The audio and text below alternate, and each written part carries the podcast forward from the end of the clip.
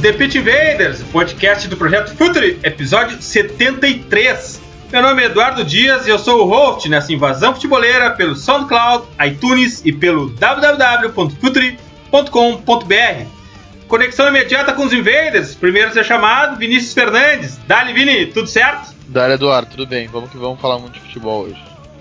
Vamos falar de futebol e a gente está em meio a uma final de Libertadores, todo o Brasil, pelo menos. Uh, os meus contatos próximos ficaram surpresos com o toque de bola do Lanús, com o goleiro participando muito do jogo, nunca abrindo mão do seu modelo de jogo, nunca dando chutão aleatório para frente. Esse modelo de jogo pode ser usado no Brasil, nos clubes brasileiros, Vini? Uh, acho que teria uma certa dificuldade de implementação uh, pelo tempo que ele demanda de, uh, de, de, de, entrosamento. Enfim, o, o treinador do Lanús ele está há dois anos, né? Isso é o resultado de pelo menos ali 24 meses de, de treino e conhecimento diário do, do, elenco dele que se manteve o mesmo. E, e, só isso já é muito difícil de acontecer no Brasil, já é fora da nossa realidade, do nosso contexto. Mais um invader da casa, Bolívar Silveira, como anda, Boli? Tá lidinho, tudo certinho, vamos pra cima deles hoje. Bolito, conhece bem o Lanús? Tem como replicar o Lanús no Brasil? Cara, uh, tudo pode acontecer, né? Mas depende de muita paciência e uh, os dirigentes têm que entender o que, que o Jorge Miron quer, né? O que, que o Jorge Miron faz. E não, depois de dois jogos, falar que ele bota atacante para ser auxiliar lateral. É, uma boa reflexão essa. Bom, o primeiro invasor convidado de hoje, Leonardo Baldo, scout na América do Sul do Columbus Crew da MLS. Bem-vindo, Léo! Fala galera, Prazer aí pelo convite. Espero que a gente possa trocar bastante ideia aí. a gente que agradece, pra gente é um, é um orgulho, um prazer tu esteja aqui conosco. Léo, o modelo de jogo do Lanús é possível se replicar no, no Brasil? O torcedor, o dirigente, o contexto futeboleiro brasileiro aceitaria esperar por um Lanús dando certo aqui? Cara, eu acredito que sim. É, mas sempre tem um mas.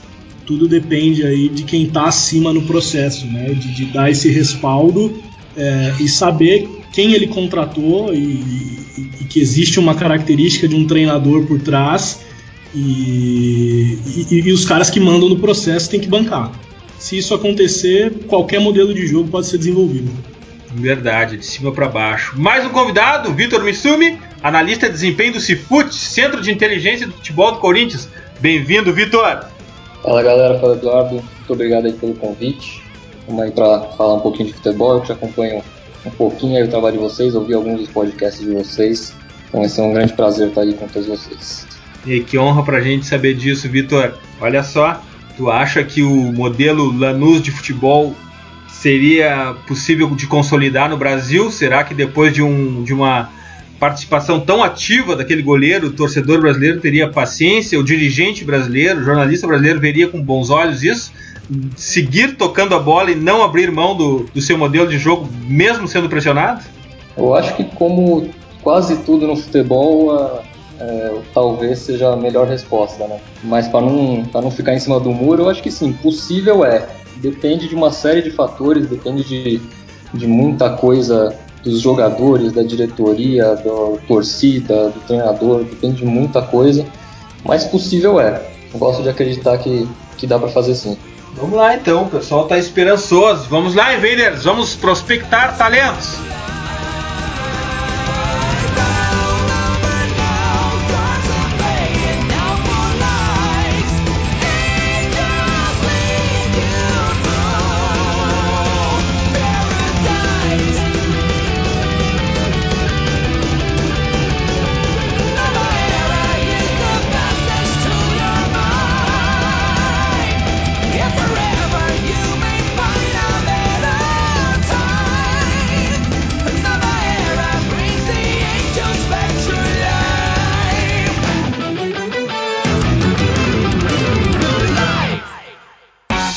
No ar mais um episódio do The Pitch Invaders, o podcast futeboleiro do Futuro.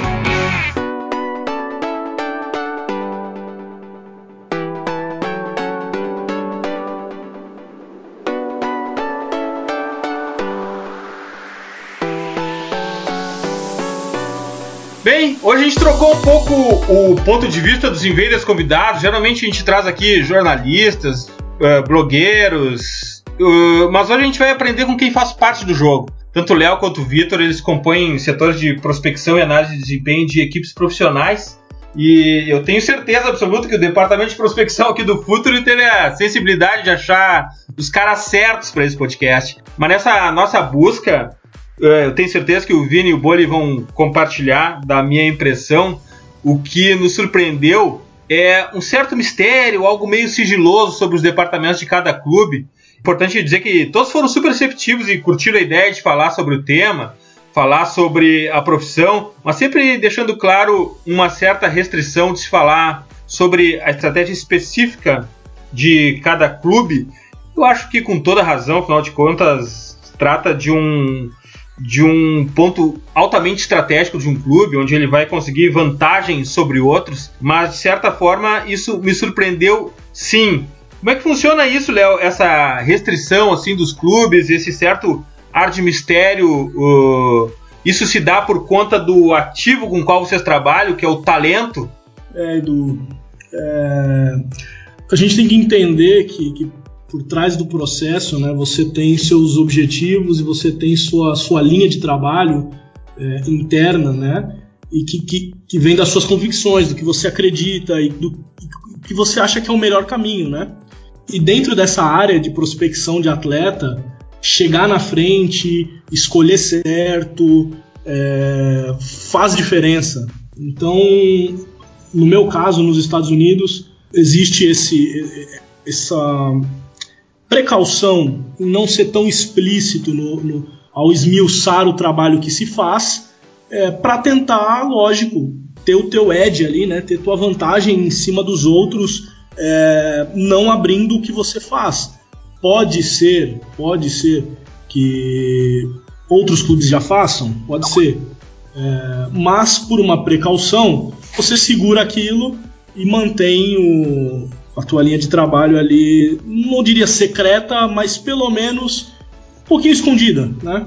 Vitor, no Corinthians também existe esse cuidado de restrição ao acesso aos dados, estratégias. Como é que funciona isso dentro dos FUT? Então, no Corinthians, na verdade, eu acho até um pouco mais aberto, talvez, do que, do que lá na MLS, lá com, com Columbus e com Léo. A gente vira e mexe, tem, tem gente lá no departamento, quase toda semana tem gente no departamento indo conhecer, indo ver o que, que a gente faz. Tem muitas matérias que vão lá, vão lá no departamento, pessoal de, de reportagem que vai lá no departamento, e a gente raramente esconde alguma coisa. Lógico que tem coisas que são, que são sigilosas, que são, são internas do clube, que vão influenciar no rendimento se você expor essas coisas publicamente, né? Se você falar para a imprensa quais são os jogadores que você estão atrás, obviamente vão ter outros clubes que vão, vão se interessar por esses jogadores também, né? Então tem coisas que você precisa manter em sigilo, mas eu particularmente acredito que a maioria das coisas em relação ao, ao trabalho, a forma como as coisas são feitas, acho que não tem muito porquê você você ficar escondendo muita coisa. É, não é o fato das pessoas saberem o que você faz que significa que elas vão ser capazes de fazer exatamente aquilo que você está fazendo. Então, eu, eu particularmente vejo dessa forma, mas eu também entendo quem, quem enxerga de forma diferente, queira manter o máximo de sigilo possível também. E, Vitor, tradicionalmente no Brasil a gente tem a, a, profissão do, entre aspas, espião, né? Que, que, enfim, é algo muito antigo no Brasil e muito tradicional, e assim se do, eh, denominou espião porque era uma figura que acompanhava jogos em loco, às vezes observando o adversário, ou às vezes prospectando um talento numa, numa, numa competição uh, juvenil, mas era um cara que estava sempre ali na espreita, assim. Uh, quando vocês fazem esses acompanhamentos em loco, Uh, existe também uma sigilosidade, não está ali identificado com o clube uh, ou não? Como é que funciona? Como é que é esse modus operandi? É, acontece sim, acontece quando, no caso no Corinthians a gente tem um, um, observador técnico que é o Mauro. Então quando tem acontece de ter o, alguma observação em loco, é, é ele que vai em geral. E, e lógico que, que precisa ser, ter o sigilo até por questões de segurança do profissional, né? Se o cara aparece lá no meio da torcida adversária e uniformizado do Corinthians, é, tá correndo um risco, um risco sério, né? E, mas acho que esse que, é o, esse que é o principal ponto, assim, a questão não é tanto esconder o que a gente faz, e sim mais ela pela segurança mesmo do, do profissional. Léo, olha só, vamos, vamos tentar falar um pouco sobre a, a, proposta aqui hoje, que é a prospecção. Embora os nossos invaders tenham nos enchido de perguntas sobre as questões inerentes à profissão de vocês, mas assim, ó, como é que funciona a prospecção de talentos? Tu trabalha sob demanda, ou seja, o clube te pede, eu preciso de um extremo, eu preciso de um zagueiro, eu preciso de um goleiro, ou tu vai alimentando eles com dados de todos os jogadores, de todas as posições? Como é que funciona isso? É, no geral, o Edu, assim, pr primeiro de tudo, né, que eu acho que é legal deixar, deixar claro, né, pro pessoal. É, lá no caso do, do Columbus, é, quando eu fui contratado, assim, a primeira coisa que eu tive que fazer, aprender o modelo de jogo da equipe. É, saber como a equipe joga, o que, que o treinador quer de cada posição e de forma bem específica, bem minuciosa, é, porque você passa de certa forma a ser os olhos do treinador. Eu estou sendo pago para conseguir enxergar atletas com potencial para o Columbus e que caiba no time da maneira que o treinador precisa e gosta, né?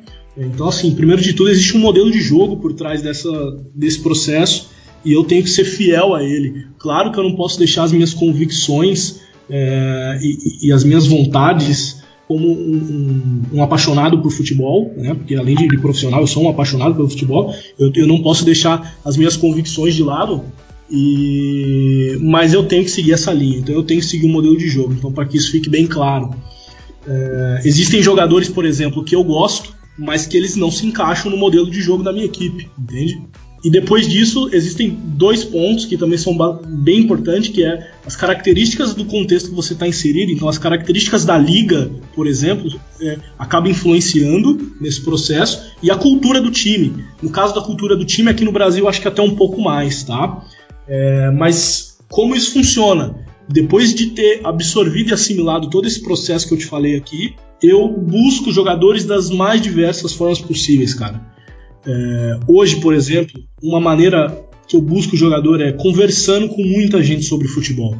Converso com muita gente, por exemplo, quando eu vou para alguma cidade, o primeiro táxi que eu pego eu já estou perguntando sobre futebol pro cara. Porque eu posso pescar alguma coisa ali que não conseguiria a distância em loco na minha residência, entende? É, então é uma, essa é uma maneira. Outra maneira é, hoje em dia existem já softwares é, e, e, e, sites disponíveis que os clubes pagam é, para que você tenha acesso a vídeo e informação estatística. Com isso, você consegue começar a filtrar jogadores, é, filtra por, por, por posição, é, por, por, quantidade de passe, por aproveitamento de passe, por finalização, por nacionalidade. E aí até você fez uma, enquanto a gente estava aqui fora, fora do ar, você fez uma, uma pergunta, acho que, que, que inclusive eu já vou falar aqui para você, o Football Manager. É, eu uso o Football Manager, eu uso, é, é, me ajuda bastante porque tem, tem alguns dados é, porque hoje a rede de scout do Football Manager é bem completa e, e, são, são fidedignas, cara. Então, assim, eu uso e uso o FIFA também como, como, como buscas. Então, assim, hoje, com a quantidade de informação existente no mundo, é, o trabalho do, do scout ele ficou amplo. Ele, você consegue buscar jogadores desde uma conversa num restaurante ou num táxi até na sua casa sentado na fazendo buscas ou no Football Manager ou em qualquer site que seja seu clube pague. Léo, eu consigo ouvir os invaders vibrando essa hora do outro lado do podcast com essa tua resposta, porque a gente sempre falou aqui da importância da relevância e da fidelidade à realidade de Football Manager e do FIFA. Então estou ouvindo os invaders vibrando do outro lado aqui. Vitor, no, como é que funciona? Aqui no Brasil, uh, me parece, é uma impressão que eu tenho, por favor, isso é uma provocação também. Uh, os times não têm muito modelo de jogo definido. Muito embora, como a gente já debulhou o Corinthians aqui no nosso podcast, uh, em, em, quando a gente falou do, do conceito Corinthians, uh, o Corinthians tem adotado o modelo de jogo. No Brasil não é muito comum esse. Isso acaba sendo uma dificuldade para quem prospecta talento. Afinal de contas, uh, não se busca apenas um jogador, mas um jogador que sirva as características necessárias do técnico que por vezes fica 30, 40 jogos no clube, Vitor. Com certeza, com certeza é uma, das principais dificuldades, eu diria, né? Só aproveitando aí falar desse do podcast aí que vocês estão comentando, o podcast do Corinthians, foi o primeiro podcast que eu ouvi de vocês. Até o fato de ser do Corinthians me, me interessou e, e achei realmente foi um podcast muito legal com o Renato, né? Que vocês trouxeram da ESPN. Exato. Um podcast realmente muito bom, muita qualidade. Falaram muito bem, inclusive, do, do nosso time aí. Mas só para responder na pergunta aí, realmente é uma das, uma das principais dificuldades, né? Porque você tem. Hoje no Corinthians a gente tem a sorte de ter um, um, modelo de jogo um pouco mais, mais bem definido já há alguns anos sendo mantido, com, com poucas trocas de técnicos nos últimos anos. E a gente tem essa vantagem, né? Mas realmente tem, tem equipes que trocam de treinador várias e várias vezes na temporada sem muito critério, com, com uma troca indo de um extremo ao outro no, no modelo de jogo proposto pelo treinador. E realmente eu imagino que o scout nessa situação deve ficar perdido, né? Porque ele não, sabe que, que, tipo de jogador que ele, que ele vai buscar para a equipe dele, né? Como o Léo falou, uma das principais funções do scout, por mais que o scout goste de futebol e tenha sua própria, sua própria forma de enxergar o jogo, no fim você está querendo contratar um jogador que vai caber naquele modelo que aquele treinador propor, né? Não adianta você querer trazer um, um centroavantão de área, brigador, é, que só tem jogo só tem jogo aéreo se você vai jogar só com um jogo por baixo, né? Então acho que essa é uma das principais dificuldades realmente. Não tive muito essa dificuldade lá no Corinthians pelo justamente pelo fato de a gente ter um modelo de jogo um pouco mais bem definido, mas eu imagino que, que outros scouts aí devem sofrer um pouquinho, sim. Uma das perguntas dos nossos invaders no Twitter, uh, tinha uma sobre as habilidades estabelecidas para cada posição. E gostaria de saber se vocês podem falar sobre isso, tipo lateral direito, cruzamento, uh, atacante, finalização, como é que vocês estabelecem isso? E depois, quais são os parâmetros, depois da filtragem, né, da prospecção, para você classificar os jogadores? O jogador, esse primeiro jogador para a gente negociar, não deu, vem esse jogador. Vocês podem nos dizer como é que fazem essa relação, como é que fazem esse parâmetro? Posso, vou, vou, vou começar aqui na frente do Vitor rapidinho. É, então, eu acho assim, de, de novo, né? Vou seguir essa linha. Provavelmente a gente vai bater muito nessa tecla, tá? Mas é porque é necessário. É, cada modelo de jogo vai pedir uma coisa. Então, assim, difícil dizer que existem atributos, é, características que são aqui eu busco, aqui depende do modelo de jogo. Por exemplo, eu vou dar um exemplo do meu time, que isso eu posso falar, não tem problema. É, a gente é um time que constrói de trás, por exemplo, igual vocês viram o Lanús fazendo ontem.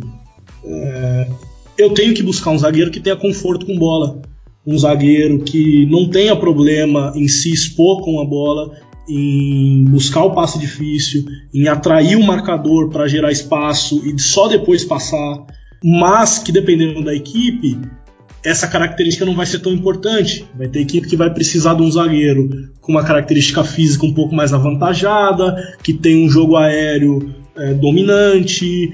Então, assim, Depende do modelo de jogo. Essa resposta é, para mim é sempre essa. Depende do modelo de jogo. Acho no, no caso do Corinthians, falando um pouquinho mais especificamente, com certeza também tem tudo isso que o Léo falou. A gente lá no, lá no Corinthians, desde que eu cheguei, né, eu tô desde agosto do ano passado lá no, lá no Cifute, né? Quando eu cheguei, o Carlos era. O Carlos, que é um, um dos analistas lá do, do departamento, era quem estava mais responsável pela observação. E eu comecei a trabalhar junto com ele e a gente foi, junto a gente foi desenvolvendo justamente esses parâmetros de análise, essa, quais as características que a gente vai buscar de cada jogador em cada posição.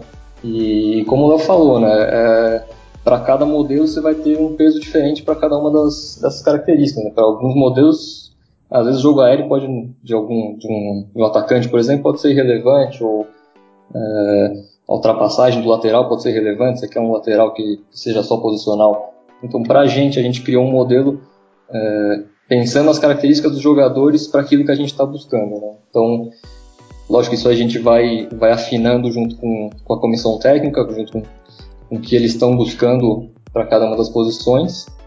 E, e, em relação à classificação final que a gente cria para o jogador, a gente montou um sistema com, com seis níveis, com seis categorias.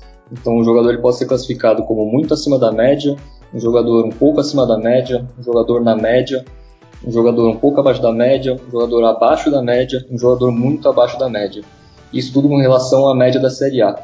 Então, para a gente poder ter esse parâmetro, a gente primeiro precisa ter o parâmetro que é justamente o que seria um jogador na média da Série A. Então, para isso, a gente precisa manter atualizado um banco de dados com um jogador de cada posição, de cada time. Então, a gente tem, para cada, cada posição, a gente tem 20 jogadores, são um de cada time. E a gente vai tentando manter atualizado isso com base em quem vem jogando, quem foi contratado, quem saiu, quem está lesionado.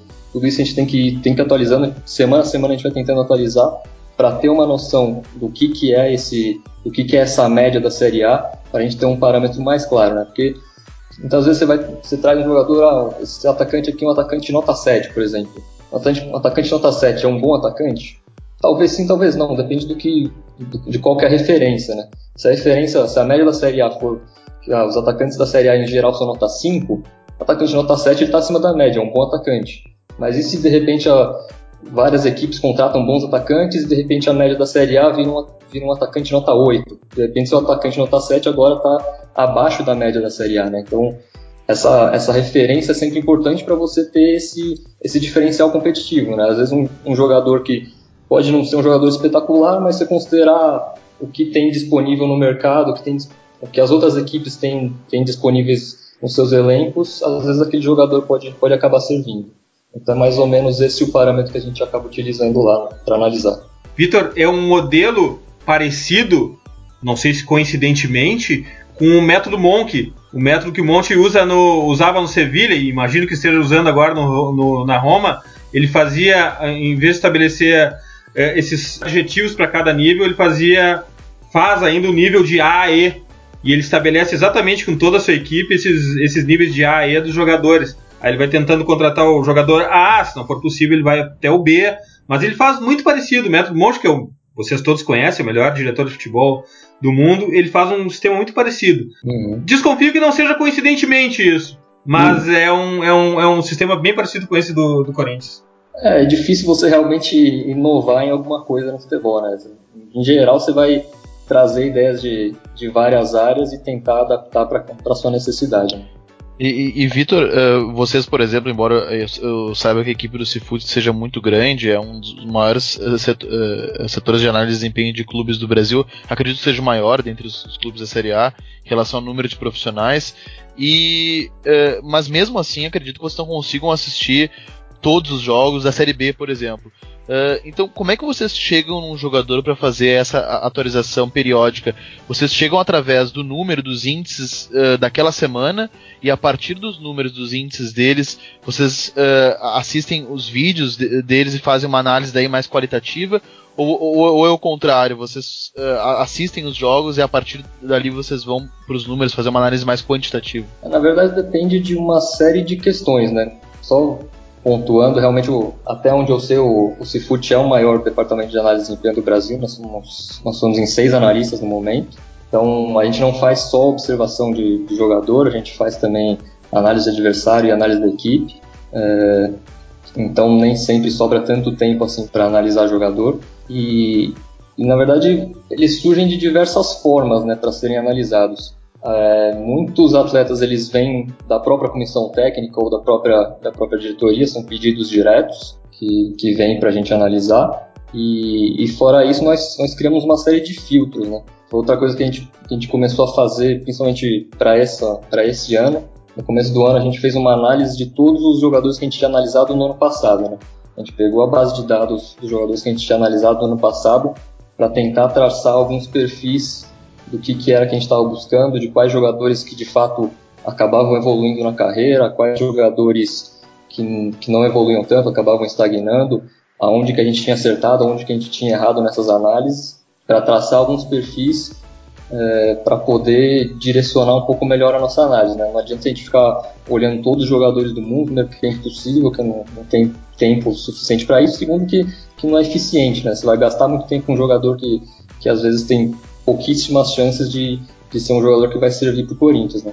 Então a gente traçou uma série de perfis, perfis de, de idade, de nacionalidade, de evolução na carreira, uma série de coisas, tudo isso específico para cada posição. E aí com base nisso que a gente vai, que a gente começa a buscar os jogadores nas competições que a gente olha. E por exemplo, aí já faço uma pergunta para os dois, assim, na uh, a gente sabe que numa série B uh, um jogador tem um nível de maturação técnica que um, um atleta que joga uma copinha, por exemplo, uh, não tem, um atleta sub-18, sub-17 não tem.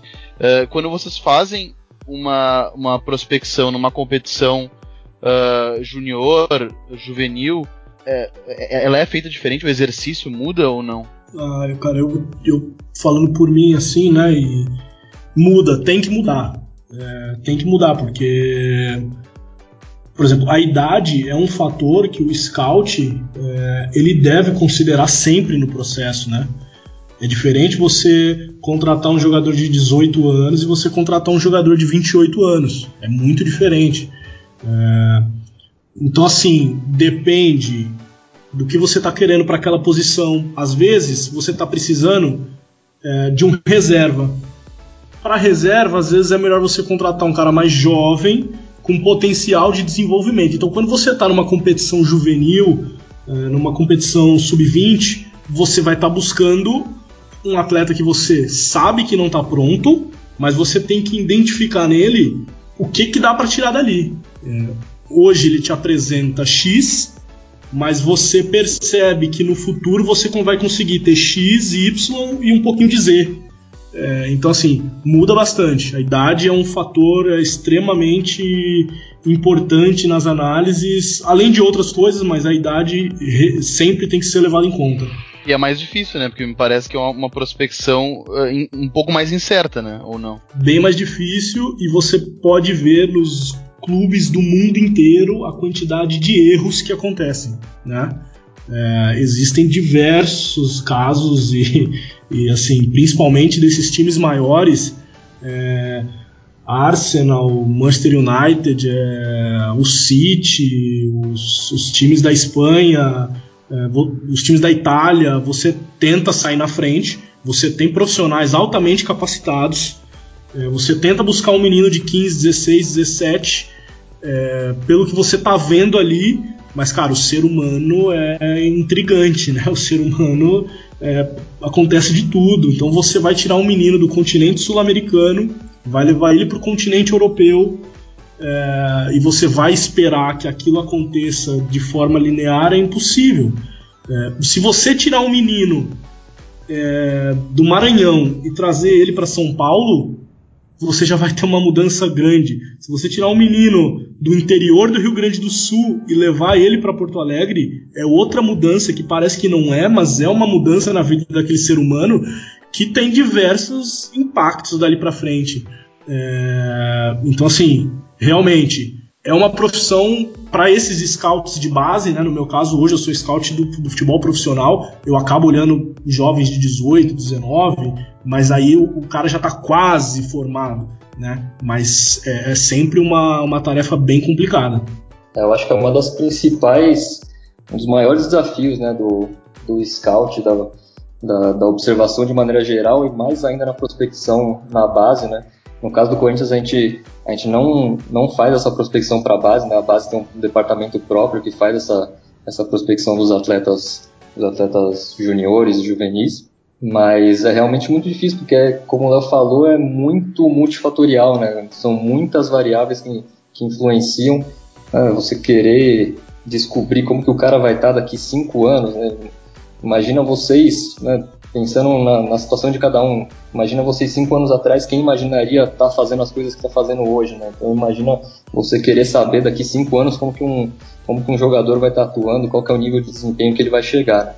Lógico que tem algumas, alguns fatores que dá para você, você tentar analisar e tentar inferir alguma, alguma coisa, mas é, é um desafio muito grande realmente. O presidente multicampeão do, do Lyon, o Aulas, ele sempre dizia que contratar jogadores com 20 anos de idade era muito arriscado porque não se tinha ainda uma fotografia suficientemente confiável do talento daquele jogador com 20 anos. E com 23 anos, por outro lado, ele já está estourado e o preço é muito alto. Então, nessa janela entre 20 e 23 anos, eu preciso arriscar, estudar muito e saber exatamente o tipo de jogador que está se contratando. Mas eu imagino que o, o, nesse ainda dentro dessa, desse ponto de dificuldade na profissão de vocês, eu imagino que saber o que, que é talento e o que, que é eficiência decorrente do time, do contexto que ele está participando, talvez seja um dos pontos mais difíceis, né? Afinal de contas, se o talento ele pode carregar de um time para o outro, a eficiência geralmente não. Por exemplo, um jogador que recebe 20 bolas por jogo dentro da grande área, ele pode fazer um, dois, três gols numa partida, ter uma média altíssima de gols e partir para um clube onde ele vai ter um, um contato com zagueiros muito mais altos, muito mais fortes e que receba uma bola por jogo, a eficiência dele vai lá para baixo. Então, além disso, também a adaptação do jogador, da família. A gente sabe que se a mulher do jogador uh, não gosta daquela cidade, já complica absolutamente tudo. Então, essa dificuldade que vocês têm de saber até que ponto é talento e até que ponto é eficiência é o grande nó que vocês têm que, vocês têm que desenrolar no, na análise de vocês, Léo? Cara, é... vamos lá. É, é, muito complicado, realmente, é muito complicado, assim, você conseguir entender se o cara vai ser capaz, por exemplo, de fazer aquilo que ele está fazendo hoje na tua equipe, é, mas é um, é um papel do scout. E digo mais, e aí vem o lado do talento. Um cara que não está fazendo um bom papel na equipe dele hoje, o meu modelo de jogo pode aumentar a eficiência desse atleta, né? Então assim. Bom, Léo, é, Léo, se eu estou dizendo que não existe a portabilidade da eficiência, por suposto também não existe a portabilidade da ineficiência, né? Exatamente. É porque é, é isso e, e, aí que tá o X da questão. Às vezes, por exemplo, se você trabalha num time que você não tem um orçamento muito é, avantajado, como é que tu vai contratar um cara que fez 15 gols na temporada? Como é que tu vai contratar um meia que deu 10 assistências? Então você não pode olhar só para eficiência. Você também tem que conseguir olhar o que que aquele cara pode trazer para mim como jogador que ele não está mostrando, porque eu tenho que ser criativo. Eu tenho que achar também onde não está tendo eficiência, entender se o meu modelo de jogo vai ser capaz é, de melhorar aquele cara. Vamos supor, você torce pro teu time aí. E aí tu descobre que o teu time está contratando um atacante que fez um gol na temporada passada. Tu vai ficar feliz? Verdade. Complicado. É, mas é, esse seria um papel assim. Eu, eu, eu tento exercer muito esse, esse é, essa, minha, essa minha visão. Eu tento buscar essa criatividade de tentar ver o talento, de tentar ver o que, que aquele cara pode trazer para minha equipe e como o meu modelo de jogo vai conseguir elevar a eficiência dele. Vitor, existe essa fórmula mágica de saber o que, que é talento e o que, que é eficiência decorrente do contexto?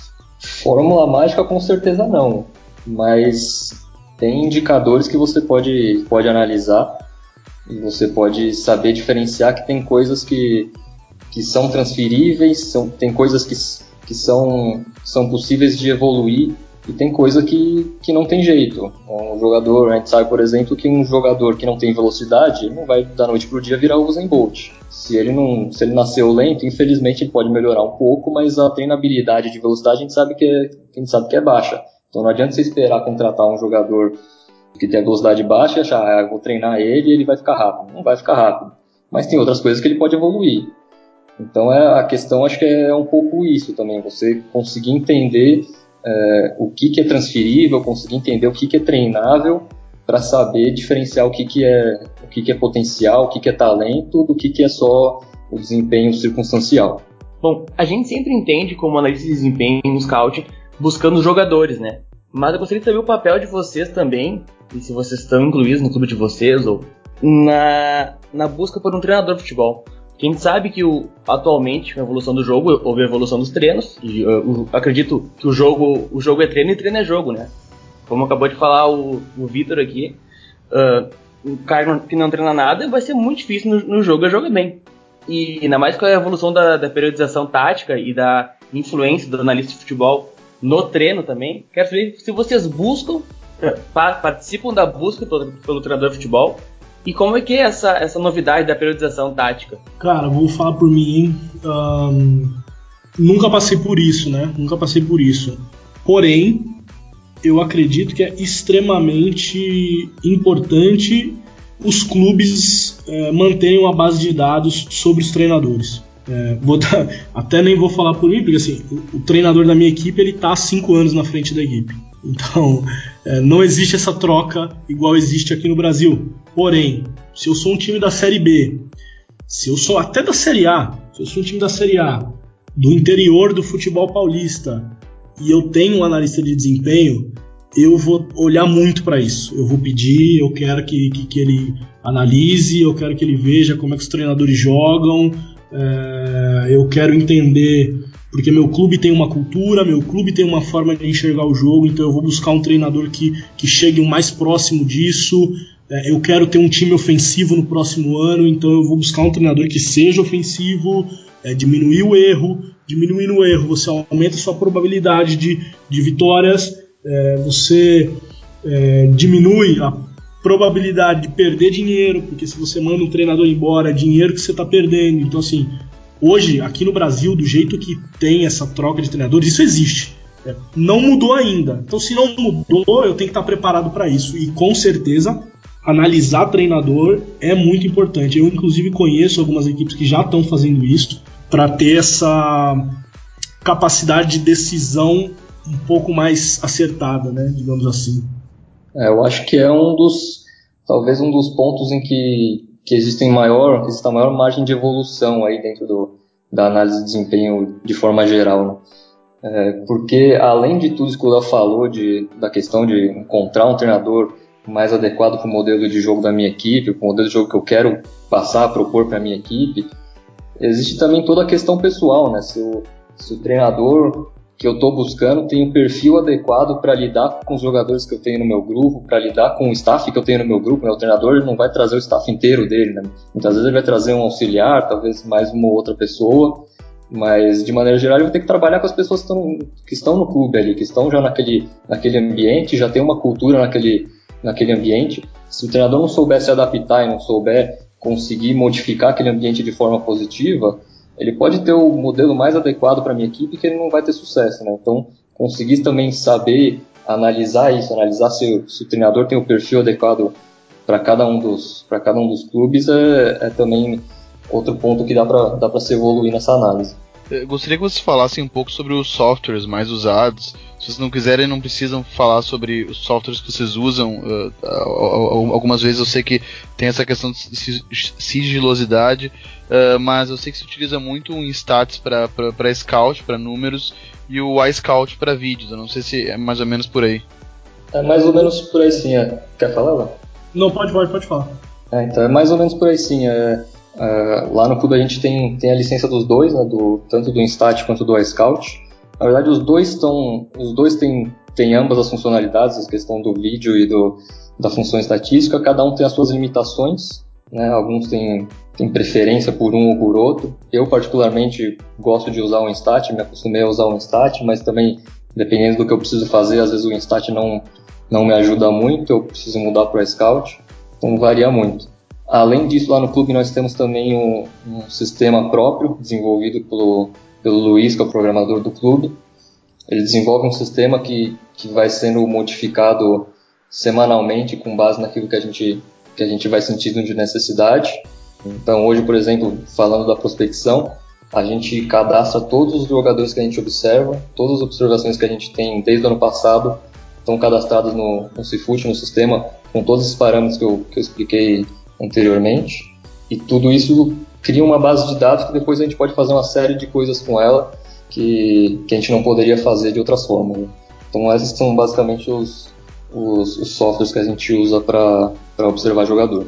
Além dos softwares que vocês usam para analisar jogador, a gente quando imagina o analista de desempenho, scout, a gente imagina ele mergulhado em gráficos e vídeos, mas vocês têm que ter um olhar também para o mercado, saber por exemplo, que na, em determinado clube, determinado jogador brigou com o técnico e está pensando em sair do clube, ou mais do que isso, saber se como é que é a vida de cada jogador no convívio social, se ele é um cara que gosta da noite, se ele é casado, se ele é solteiro, se ele tem filhos. Isso aí também envolve análise de dados ou vocês são limitados a campo e bola? Como é que funciona essa análise sobre o, o que envolve o jogador? Então, Edu, é, hoje eu tenho encarado esse como meu maior desafio, tá? E, e vou te dizer o, o porquê eu penso assim hoje, tá? Identificar atleta não é uma tarefa tão complexa assim, tá? Não estou desmerecendo tra o trabalho dos scouts Mas é que quando você está preparado para aquela função e você já está fazendo aquilo há algum tempo, é, se você vai num jogo, é, em algum campeonato, e você vai ver um jogador que se destaca, todo mundo vai enxergar aquele jogador se destacando, pelo menos grande parte do estádio vai entender que ali tem um bom jogador é, e, e assim por diante. Isso faz dele uma boa contratação? Né? Vamos supor que ele passe nos filtros de modelo de jogo, então ele serve. É uma posição que você está precisando, então ele serve. É, ele está dentro do teu budget, então ele serve. Então ele vai passando todos esses processos. Tá. É, se esse cara, por exemplo, for um cara que gosta da noite, ou tem algum problema familiar muito sério, ou pode parecer besteira, o cara só viveu no calor e ele vai mudar para uma cidade que tem neve. É, existem diversos fatores que tá fora do campo de jogo, que tá fora da bola, igual você falou, é, que vão influenciar nessa decisão, que vão influenciar no sucesso da tua contratação. E eu vejo muitos jogadores sendo contratados e dando errado, não por falta de qualidade, é, mas porque tem alguma coisa ali fora de campo, extra-campo, parte cognitiva do atleta, língua, que influencia. Como o Victor falou, é multifatorial, é um processo multifatorial. Então, e controlar tudo isso é muito complicado, mas hoje tem sido um dos meus maiores desafios. Conseguir identificar por notícias na internet, é, ligação para treinadores, é, agentes, jogadores, olhar a carreira do cara, como é que ele foi na carreira dele até agora, onde ele jogou, ele já jogou em país frio, ele já jogou em país de, de língua inglesa. Isso tudo vai montando o quebra-cabeça final. Então eu te digo, o cara que só olha para a bola, é, o scout que só olha para a bola e não olha para o resto, tem grande chance de erro. Claro que isso tudo vai depender do processo que você está inserido. Às vezes é outra pessoa que vai fazer é, esse próximo passo, por exemplo. Às vezes você vai detectar a, a qualidade técnica desse atleta e quem vai definir se ele é um, um jogador que tem um, um bom comportamento extra-campo, essas coisas, é o treinador. Porque dentro do teu processo é o treinador que faz isso, ou é o dirigente.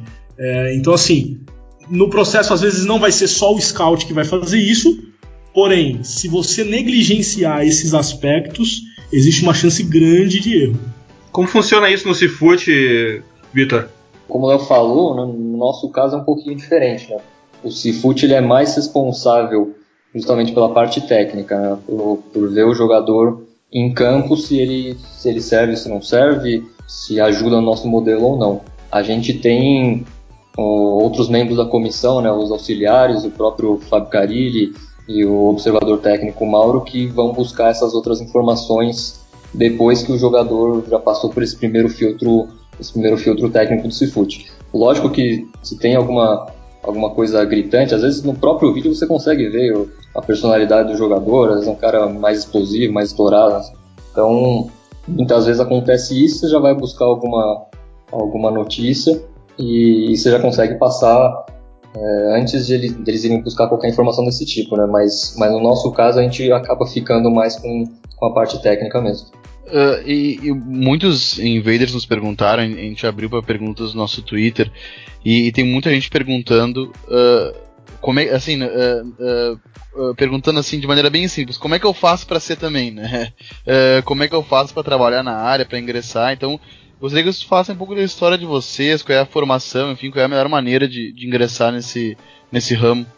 Por coincidência, né, Vitor? É, eu e o Vitor somos formados, é, a gente era da mesma sala, no, a gente é bacharel em esporte pela Universidade de São Paulo, a USP, né? A gente fez a mesma faculdade, nem eu nem ele fomos atletas, jogadores de futebol, eu não fui nem amador, nem profissional, não fui, não, simplesmente estudei. É, acho que o Victor seguiu esse mesmo caminho também. É, não significa que é a única forma, mas hoje, cara, é, vou dar um conselho como se estivesse dando um conselho para o meu filho. Hoje, eu acho assim, eu acho que a, a formação acadêmica ela é importante, mas ela não é fundamental, tá? Pro futebol hoje não você tem aí analistas que eh, foram jogadores, você tem analistas que formados em estatística, você tem analistas formados em administração, eh, você tem analistas formados em educação física. Tem acontecido uma tendência da maioria ser formado em educação física. No nosso caso, o, o curso chama Bacharel em Esporte, é, mas é, é, como se fosse uma educação física, porque a USP ela desmembrou os cursos de, de esporte educação. Ela tirou o esporte de dentro da educação física e desmembrou. É, mas é, é, basicamente a mesma coisa. É, Para o mercado de trabalho, você sai com, com, com o registro do CREF, né?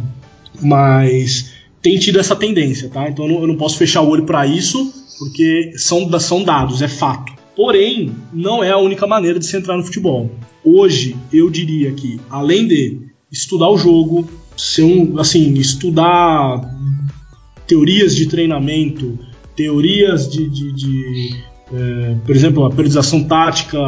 É, existem diversos tipos, como, como existe a periodização tática, existem diversos tipos de periodização dentro do futebol. Conhecer isso, é, conhecer sobre análise de jogo, conhecer um trabalho de um scout e ir pegando informação de tudo quanto é lado, o, o cara consegue ser hoje um analista autodidata. Ele não precisa ter formação. Isso na minha opinião, tá? Formação ela não é extremamente necessária.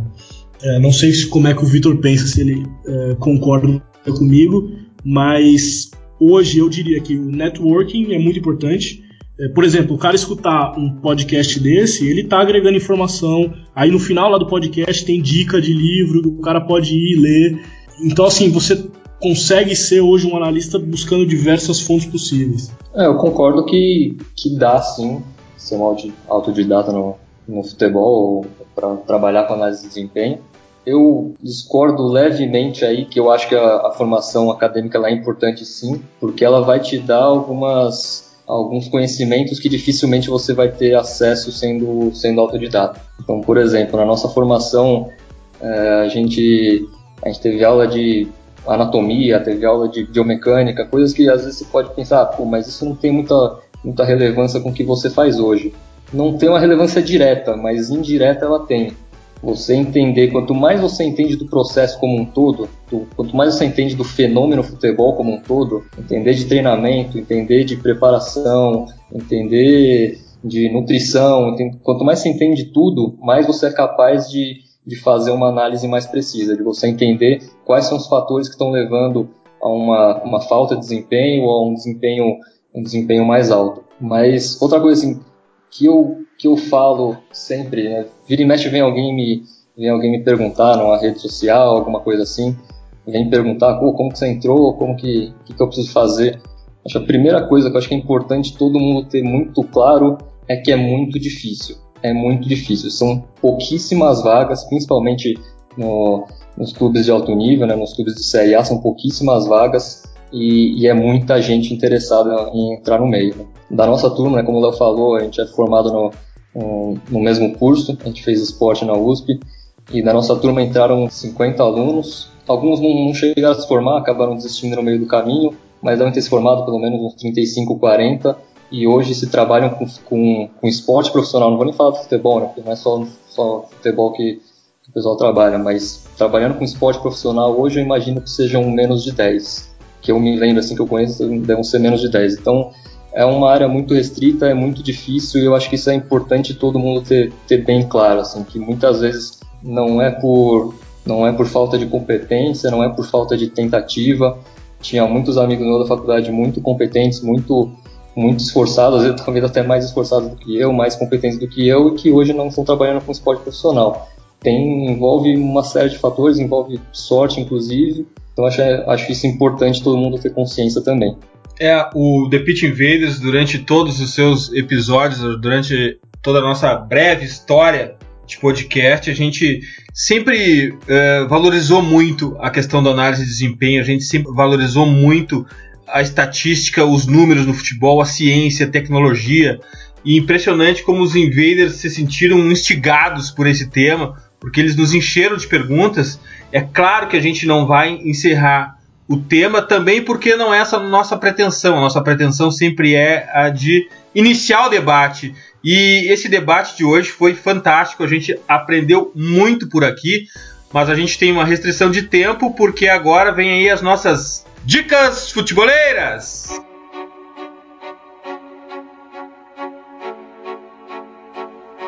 If you have ghosts, you have everything. If you have ghosts, you have everything. Bem, eu tenho uma dica futeboleira muito legal essa semana. É o documentário My Path to Greatness, sobre o Gabriel Jesus, produzido pela 442. Está disponível no YouTube e com legendas em português ali nas configurações. É um vídeo obrigatório porque é muito bem feito e quem é futeboleiro vai se deliciar. Eu tenho outra dica também que é muito bacana. Essa é dos nossos irmãos do Breaking the Lines, que montaram uma lista com os 25 melhores sub-23 africanos. Tá demais a lista, na verdade, não só a lista, mas todo o projeto gráfico. O pessoal do Breaking the Lines é super cuidadoso com isso. Não deixem de conhecer as joias africanas. Um abraço para o nosso amigo Invader Zack. Vini, qual a tua dica futeboleira?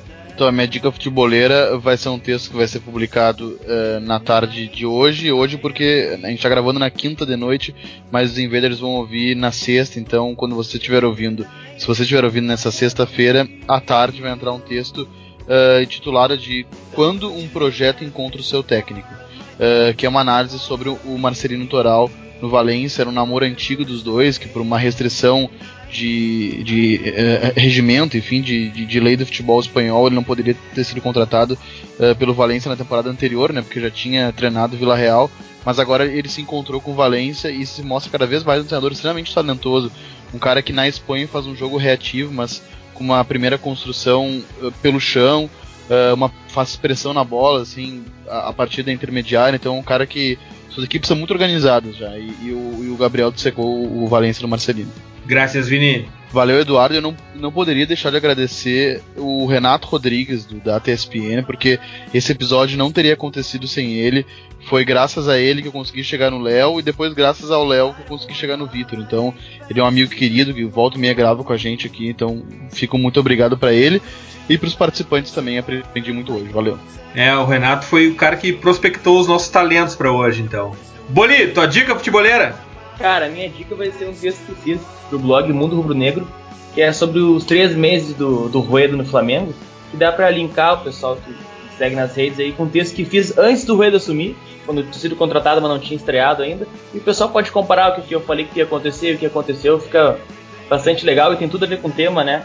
Do podcast de hoje, que é sobre análise de desempenho. E gostaria de agradecer demais pro Léo e pro, pro Vitor que eu gravei podcast anotando tudo aqui. Aprendi um montão. Abração aí pra todo mundo, até. Graças, Bolê. Obrigado, obrigado.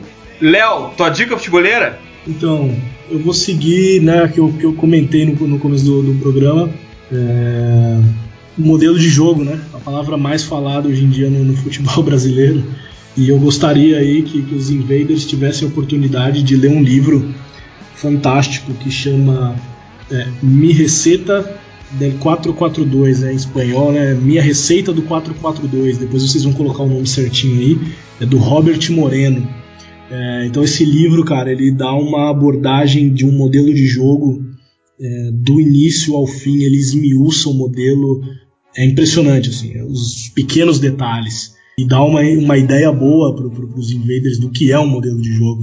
Essa palavra tão falada por aí. É, é, se eu tivesse que explicar o que é um modelo de jogo, eu diria: leia esse livro que você vai entender perfeitamente. Graças, Léo, graças por estar aqui conosco, compartilhando teu conhecimento, tua experiência. Muito obrigado. Eu que agradeço, é, foi, foi, foi bem legal. É, agradeço aí o Renato também que entrou em contato é, e me colocou diretamente com, em contato com o Vini. E estamos aí à disposição, foi, foi um papo bacana. Estamos à disposição se vocês precisarem aí. Vitor, tua dica futebolera? Bom, minha dica primeiro começa com pedido de desculpa se, se a dica não for muito boa, porque na verdade Ainda não terminei de ler, é um livro que eu estou lendo, comecei a ler faz pouco tempo, eu li acho que uns quatro capítulos, mas é um livro que até agora eu estou gostando muito, chama Soccermatics, tá? então é uma mistura aí de futebol com matemática em inglês, do David Sumter. É um livro até agora muito bom para quem já leu aí os números do jogo, para quem já leu Soccernomics, então acho que, que vai gostar aí dessa dica. Graças, Vitor. Então, Invader agora, assim como o Léo, obrigado pela aula, obrigado pela aula ministrada pelos dois. A gente sempre busca fazer um podcast reflexivo, falando de forma profunda sobre futebol e a gente conseguiu isso hoje graças ao conhecimento de vocês. Obrigadão, Vitor. Eu que agradeço, foi um, um, grande prazer aí, sempre que vocês precisarem estamos à disposição e gostaria de parabenizar vocês aí pelo, pelo projeto, a ideia é muito legal, acho que o futebol precisa de, de mais ideias assim. E nunca esqueçam, The Pitch Invaders, o podcast do Projeto Futre, está no iTunes, no SoundCloud, assine o nosso feed, sigam também a nossa playlist futeboleira, hashtag We Love Football do Futre FC no Spotify, curtam a melhor galeria de futebol culture do Instagram, eu garanto, no perfil Futre FC.